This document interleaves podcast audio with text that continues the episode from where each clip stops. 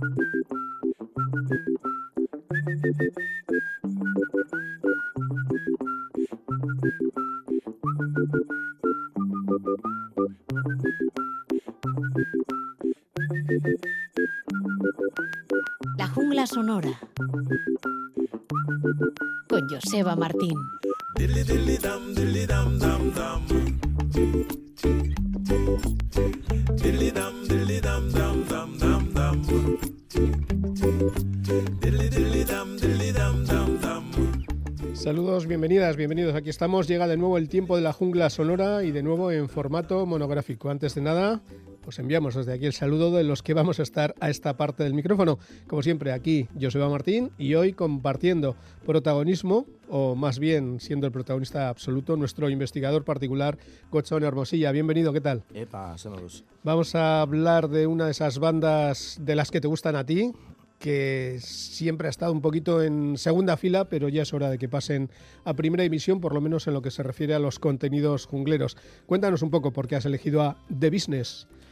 Mm, pues la verdad es que hacía tiempo que queríamos hacer un monográfico sobre los business, sobre todo desde que eh, a finales del 2016 falleciera su cantante, Mickey Fitz, eh, Michael Fitzsimons, pero bueno, todo el mundo le conocía como Mickey Fitz, un tío muy majete, muy afable, eh, nos visitó en numerosas ocasiones, siempre se mostró muy comprometido y muy eh, cercano a sus fans eh, de Euskal Herria. en uno de los discos que sacaron en los 90, por ejemplo, pues Mickey aparece eh, con una camiseta del Athletic, mm. por, dar un detalle. Foto curiosa, sí señor. Eh, de todas formas, eh, ¿por qué los business? Pues primero porque son una banda importante, en mi opinión, fueron de los pioneros del movimiento hoy y durante los, los primeros años de los 80 y luego los 90 cuando volvieron al contrario que algunos de sus compañeros de generación, pues no se dedicaron a vivir de las rentas, sino que sacaron discos muy, muy, muy estimables, como vamos a poder comprobar en el programa de hoy. Eh, eso por una parte, y luego por otra parte, porque la verdad es que la historia de los business es... Eh, eh, merece ser contada, porque al, contrario que otras bandas cuya biografía es sacaron un disco y luego se fueron de gira, pues a los business les pasó de todo, mm, tuvieron una trayectoria llena de anécdotas, incidentes, cosas que vistas desde hoy en día pues nos pueden parecer graciosas, supongo que en su momento a ellos no les haría tanta gracia, pero tienen una biografía jugosa mm, de la cual, pues bueno, no vamos a poder contar todo, todo, todo, pero sí vamos a contar algunas cosas eh, mientras repasamos su, discografía. Vamos a seguir un orden más o menos cronológico o por orden de importancia, primero los hits, luego canciones menores. ¿Qué nos propones? Mm, vamos a hacer un, eh, a seguir el orden cronológico y de hecho vamos a empezar con lo que fue el primer single. Antes ya habían grabado alguna canción para algún recopilatorio y así, pero empezamos el programa con el primer single, el single de debut de los Business, que apareció en noviembre del 81 y que tenía en la cara A este tema titulado Harry May.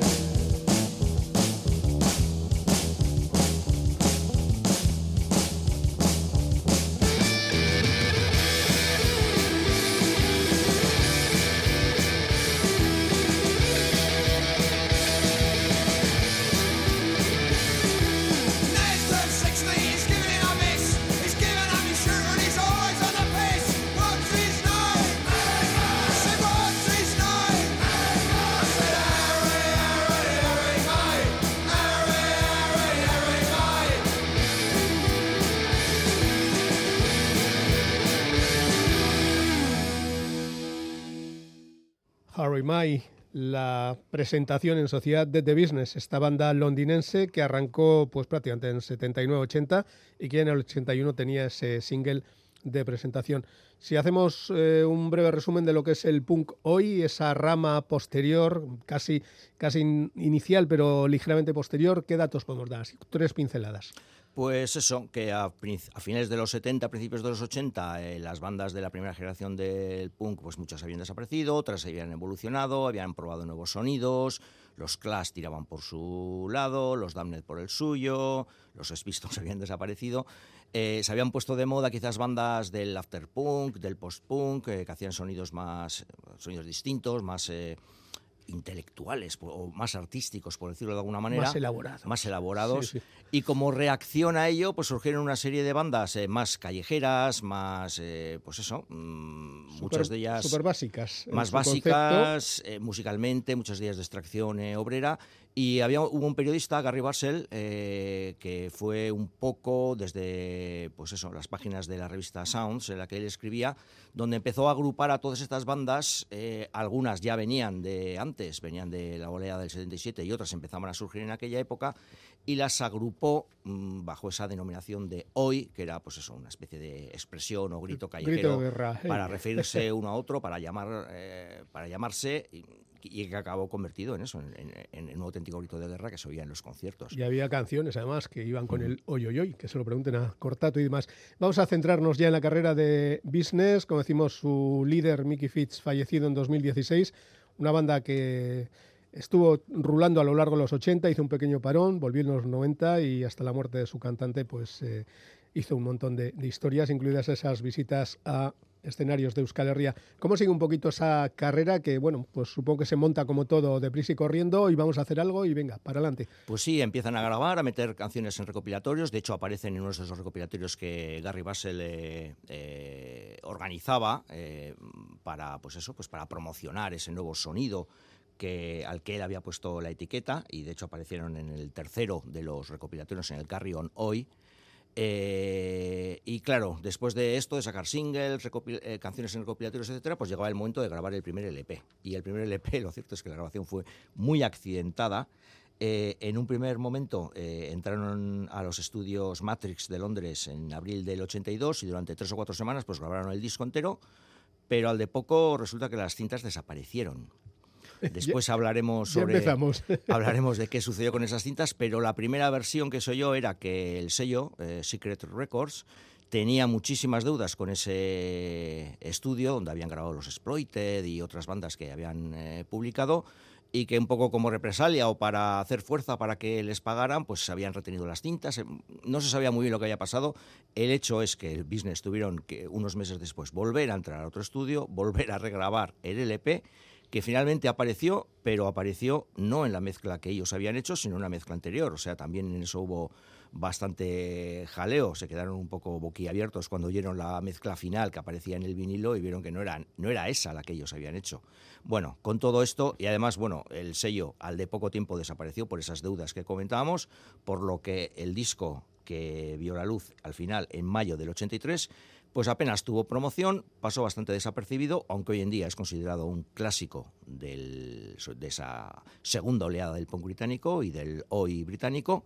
Y de ese disco vamos a escuchar el tema que le da título y que además es pues, uno de los clásicos de, de business y probablemente una de las canciones más conocidas de la banda. Y se titula Suburban Rebels.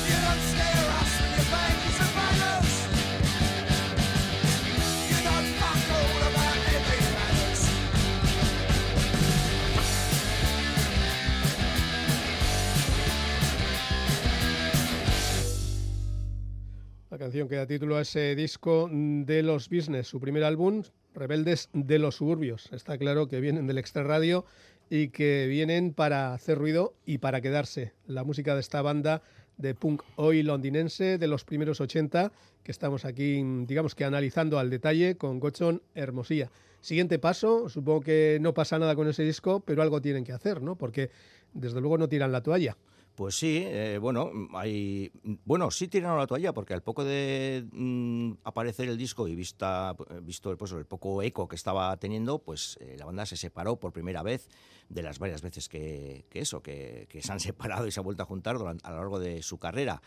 Eh, pero antes de seguir un poco con la carrera cronológica de esto, de, los business, vamos a hacer un pequeño alto con, con, el tema este del disco, del primer LP. Ya hemos dicho que eso, las cintas desaparecieron, tuvieron que volver a grabarlo, etcétera, etcétera.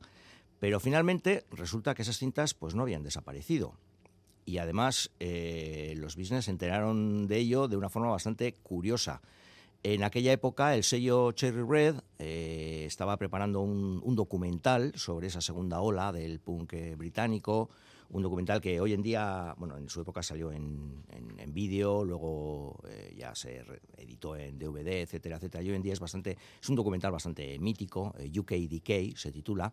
Aparecen pues la gran mayoría de las bandas de aquella época. Y entonces, claro, para la banda sonora ellos querían también meter a los business. Y entonces Cherry Red habló con Secret, con el sello, y les dijo, bueno, a ver si nos dejáis una canción de business para poderla meter en la banda sonora. Secret les cedió los derechos de una canción para que apareciera en el documental y los business cuando vieron el documental se dieron cuenta que la versión, uy, pero si esto no suena como lo del como lo que grabamos en el disco, si esto, es lo que había desaparecido. Si esto es lo que había desaparecido, pero no había desaparecido y cómo que es que aparece aquí. Qué curioso. Eh, entonces, al final se descubrió que Secret tenía las cintas originales, de hecho, antes de desaparecer eh, ahogados por las deudas, eh, intentaron editar un, maxi que llegó incluso a la prueba de, test, aunque finalmente no se llegó a editar por, porque el sello desapareció, pero intentaron editar un, maxi con las canciones más o menos que diferían de la versión original del, LP. Y bueno, mm, esas cintas durante mucho tiempo pues, han estado ahí en el limbo, aunque ya finalmente, como suele pasar con ese tipo de cosas, pues ya cuando se han hecho todas las reediciones y tal, pues al final han salido. Y es lo que vamos a escuchar ahora, una canción de esas primigenias cintas de lo que en teoría iba a ser el primer LP de los business. Vaya, vaya vueltas que da la vida, desde luego. Una canción que se titula Gutter Snipe.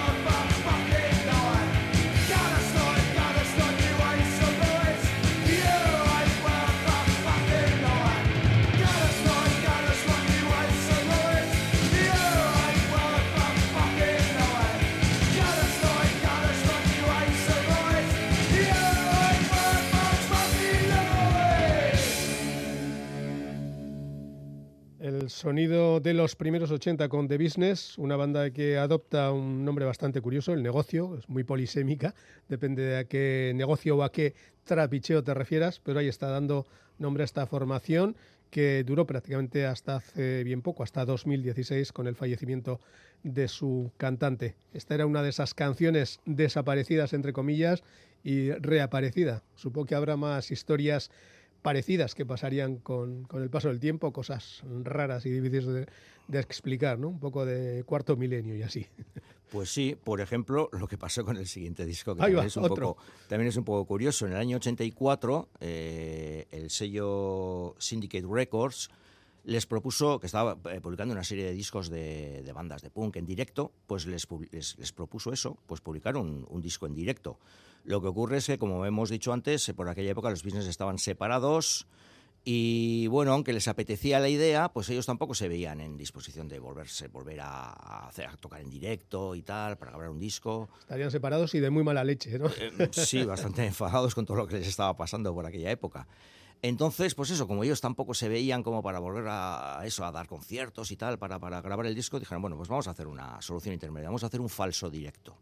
Vamos a entrar al estudio, vamos a tocar en directo en el estudio, vamos a llevar a unos colegas, eh, luego podemos poner también sonido de ambiente, como pues eso, para darle más ambiente de directo, y así es como vamos a hacer el disco, que es en directo, pero no es en directo, no es un concierto grabado en una sala.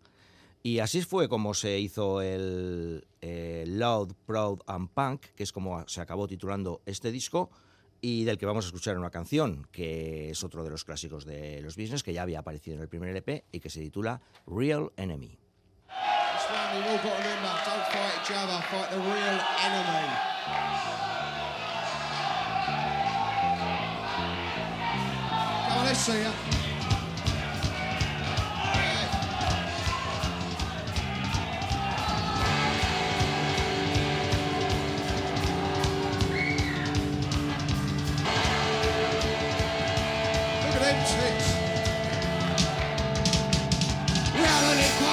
All together.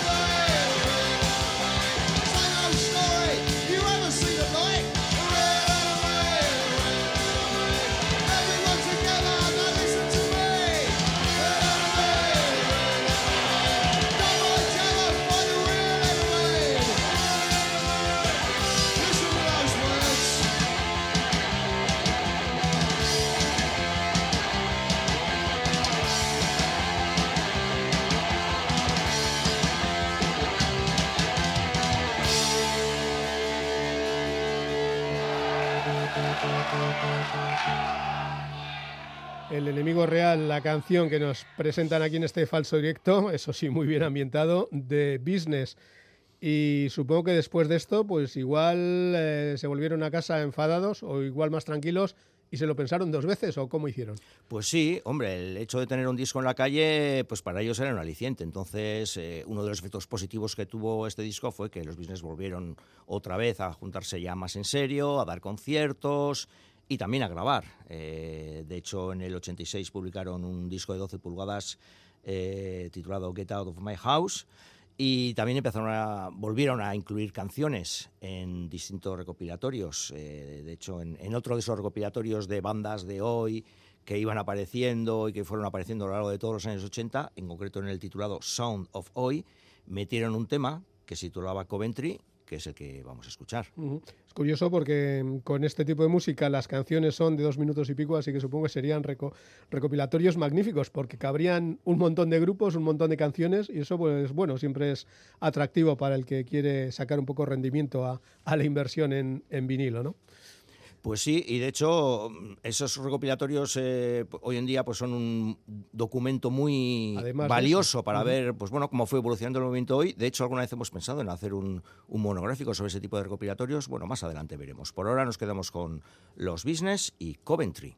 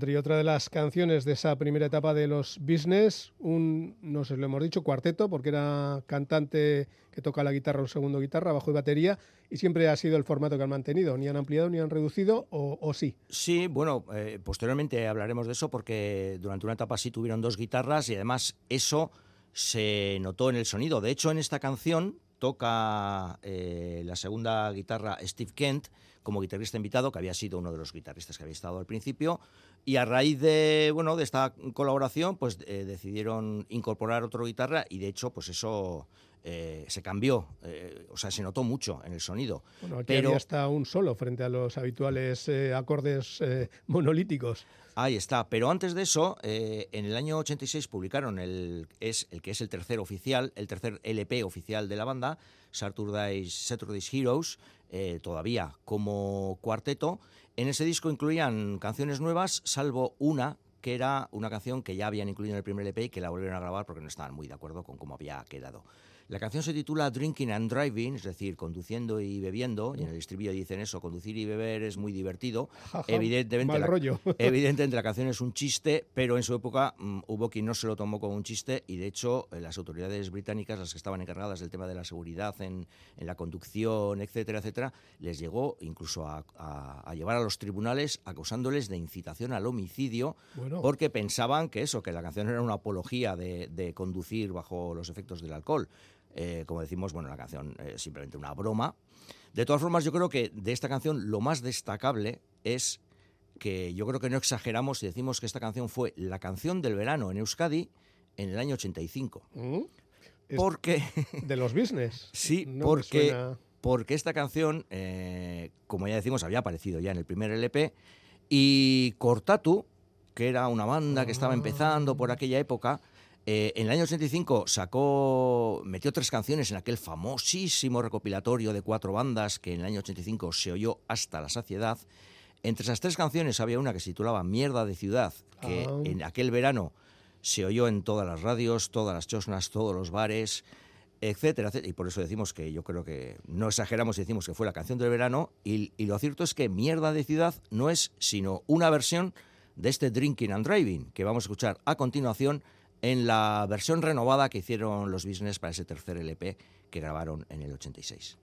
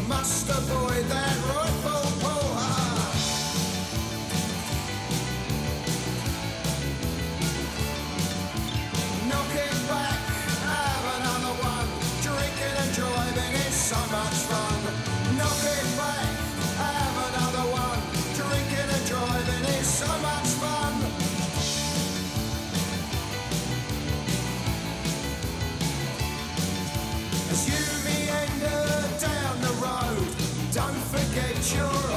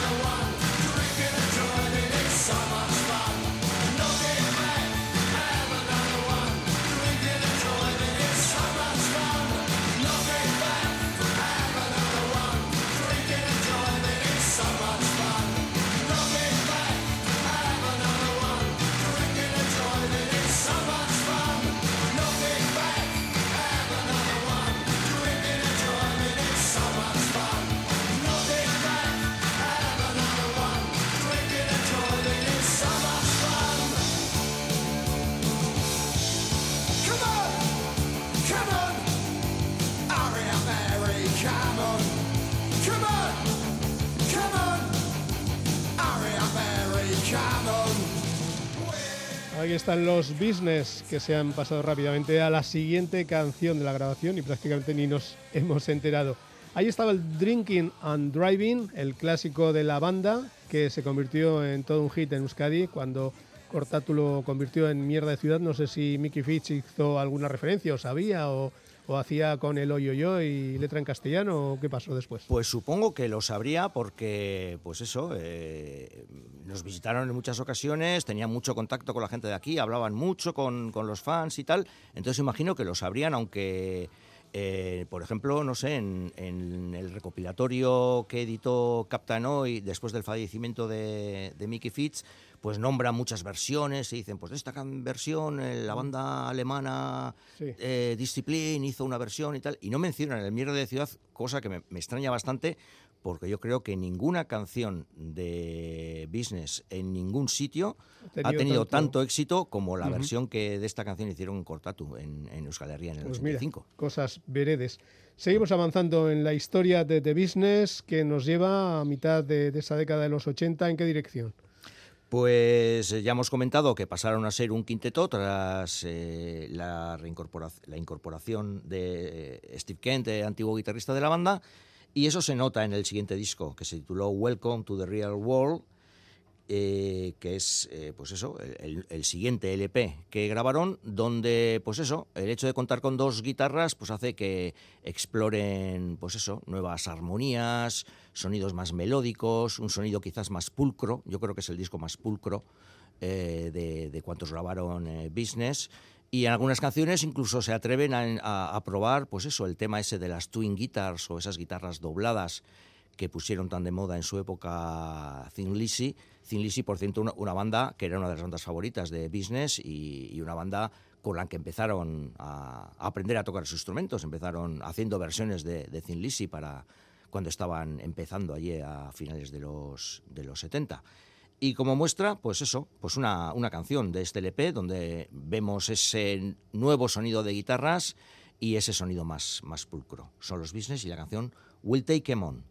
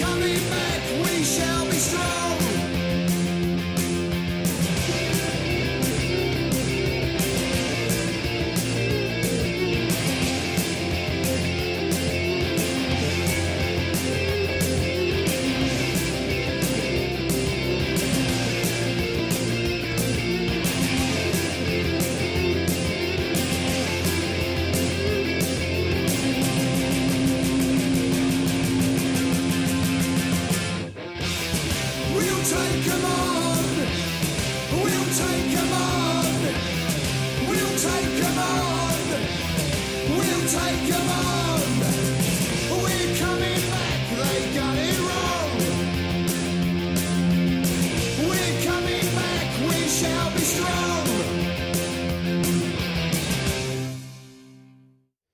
Pues está ese relativo final cortante de los business en este World Take Them Home. Nosotros los aceptaremos, los asumiremos o, o algo así. La música de The Business que va recorriendo la década de los 80 hasta esa primera separación importante, así que todavía nos quedan cosas que contar y supongo que alguna historia truculenta de esas que ha quedado por ahí para, para los archivos, ¿no? Pues sí, bueno, a finales de los 80 lo cierto es que el, hoy como tal pues era un movimiento que estaba bastante desprestigiado y bastante eh, pasado de moda, por decirlo de alguna manera. La mayoría de las bandas de la primera jornada pues estaban separadas o se fueron separando durante esa época y a los Business pues les pasó algo parecido. Del 82 al del 88 al 92 estuvieron separados. Es curioso porque de vez en cuando ocurre que el, el mainstream de, de muchas músicas viene de los barrios, se quema rápidamente porque, bueno, sí, bueno, ha, ha estado bien mientras duró, pero vamos otra vez al mainstream. Y entonces la gente se los quita del medio, aunque tarde o temprano volverán. Que sepáis que en el barrio está muchas de las claves del futuro de la música. Pues sí, y de hecho eso fue un poco lo que sucedió en aquella época con ese tipo de sonidos, porque en el 80 y el noven- en el 92 eh, los Business se volvieron a juntar en un principio porque les llamaron para tocar en un concierto benéfico a favor de la familia de Bobby Moore. Bobby Moore era jugador del West Ham United, es decir, del equipo de fútbol del barrio, de donde eran ellos, de donde eran los, los business y seguidores, por supuesto. La relación entre los business y el fútbol yo creo que daría para otro monográfico, pero sí, bueno. sí, ciertamente. Eh, y además eh, Bobby Moore también había sido capitán de la selección eh, inglesa y bueno, eh, había fallecido de cáncer y pues para recaudar fondos para su familia hicieron un concierto, llamaron a los business, bueno, se volvieron a juntar para, pues, por esa buena causa. Pero de repente vieron, pues eso, que tras juntarse les, llamaban para, les llamaron para hacer una gira por Alemania, les llamaron de Francia, eh, y vieron que había una nueva generación de chavales y chavalas que conocían sus canciones contra todo pronóstico, que eran seguidores de ese tipo de sonidos y además vieron que esos sonidos se volvían a poner de moda, porque a mediados de los 90 eh, bajó otra etiqueta, porque en aquella época se utilizaba el- la etiqueta de street punk para dominar algo que en principio no es más que Era pues eso, el, el- hoy y el punk callejero de principios de los och- 80. Pues eso, con bandas como Rancid y así, pues veían que, que ese tipo de sonidos se volvían a poner de moda y eso, contra todo pronóstico, pues los business veían que, que arrasaban allá por donde tocaban y que tenían mm, infinidad de, de seguidores, tanto mm, viejos seguidores que les recordaban de, de los años buenos como nuevos chavales y chavalas que se estaban incorporando. y que seguramente vendrían de diferentes barrios de, de las diferentes grandes ciudades donde este tipo de música pues tiene salida natural. Ahí está. Y de hecho, pues bueno, en el 94 mm, publicaron un nuevo LP, Keep the Faith, y tres años después, pues llega la campanada. Eh, graban un, un disco, The Truth, The Whole Truth and Nothing But the Truth, es decir, la verdad, toda la verdad y nada, más que la verdad, Levante la mano que es un auténtico pelotazo. eh, mm, Vamos, ya hablaremos, vamos a hablar a continuación un poco más de, en profundidad de ese disco, pero bueno, es el disco que vuelve a poner a los business en, en circulación, que les abre las puertas de Estados Unidos, que les hace sonar en las radios, etcétera, etcétera. Y de este disco vamos a escuchar un tema titulado Justice, Not Politics.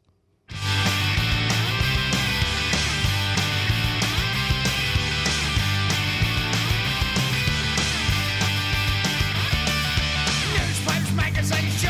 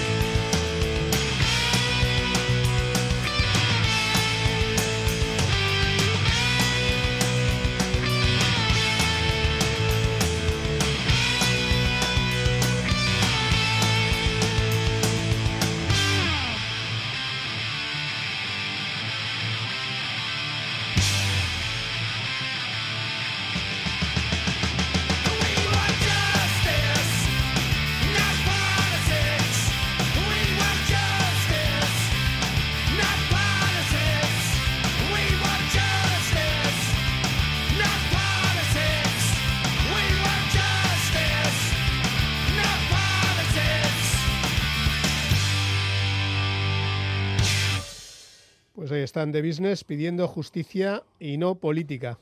A veces se mezcla todo y se hace un pequeño lío el asunto.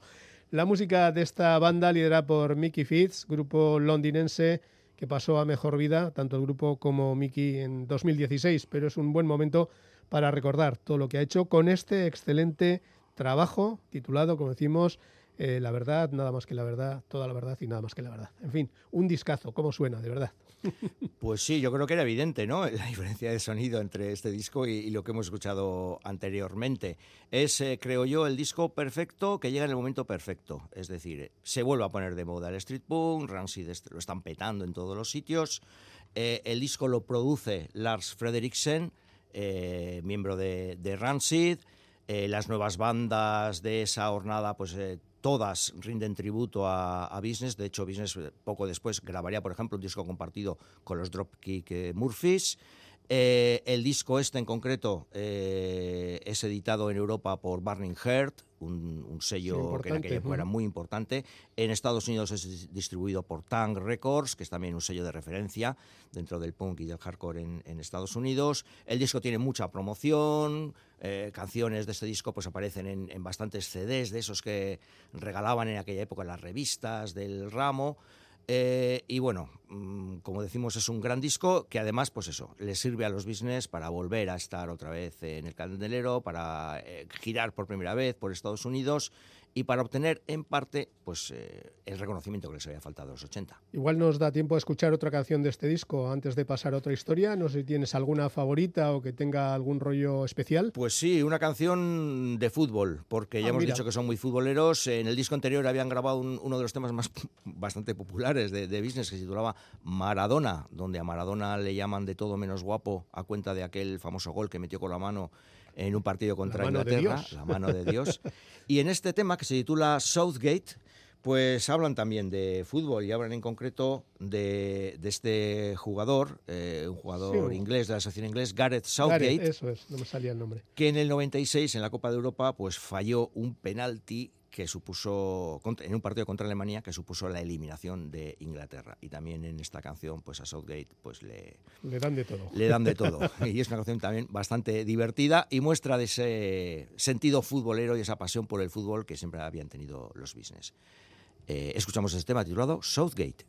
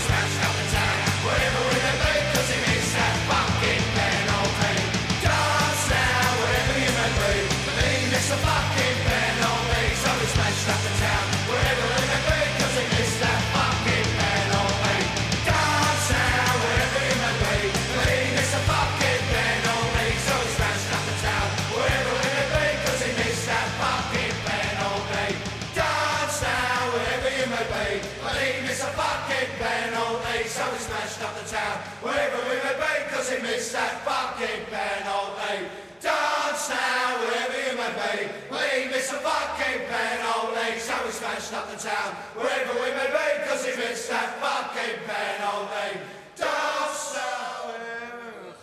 La canción dedicada a Southgate, a cuenta de fallar ese penalti en un momento tan decisivo. Y además hay que recordar que los hooligans ingleses son muy dados a coger canciones del pop y del rock, llevarla a los estadios, cambiarles la letra y cantarlas todas a, to a coro como si tal cosa. Recordamos, por ejemplo, lo de Liverpool pero podríamos eh, poner cientos de ejemplos. Así que por eso esta canción supongo que suena eso, como si fuera casi una canción de, de estadio para cantar antes o durante los partidos de la liga inglesa. Mm, tiempo justo para despedirnos, Watson, porque estamos aquí tranquilamente y hemos visto que el segundero ha avanzado lo suyo. Pues sí, podríamos hablar mucho. Los business, por ejemplo, también eh, tienen una canción que, que fue casi casi el himno oficial o extraoficial de, de la selección inglesa en- durante un campeonato que no recuerdo muy bien cuál fue, porque yo no soy demasiado futbolero y ese tipo de cosas se me escapan un poco.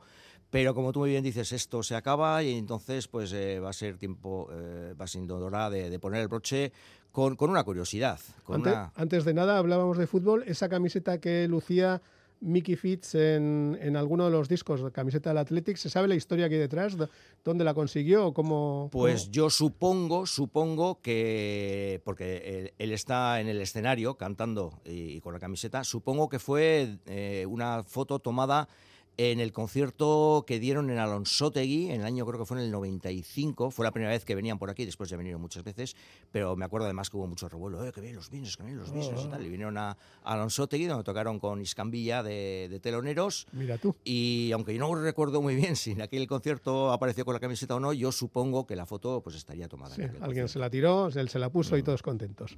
En fin, eh, ¿qué nos queda por, por añadir? ¿Alguna canción última? Pues eso, un- una curiosidad. En el año 81 apareció un EP de cuatro canciones que se llamaba Bollocks to Christmas, que era un recopilatorio, bueno, era un, disco de, navideño, donde cuatro bandas de hoy pues hacían versiones de, canciones navideñas. Algunas de ellas eran bastante eh, patéticas o no, sé, bueno, eh, sin más, no es que fueran muy memorables, pero en concreto había dos eh, que yo creo que eran muy buenas. Los Forest Kings hacían una versión de una canción navideña de los Slade y los Business hacían eh, una versión de un tema de Elton John, un tema que Elton John había eh, grabado en el 74, creo que fue, que se titulaba Step into Christmas, y que es la canción, aunque no estamos en Navidades, pues la canción con la que vamos a despedir el programa. Pues mira, nos metemos de cabeza en las Christmas que cantan estos chicos tan majos de The Business y dejamos aquí esta investigación junglera. Te esperamos próximamente con otra, con tanta energía y por supuesto con tantos datos para contextualizar todas estas historias curiosas que han, que han rodeado a The Business. Es que recasco Urrengorarte. Quererte.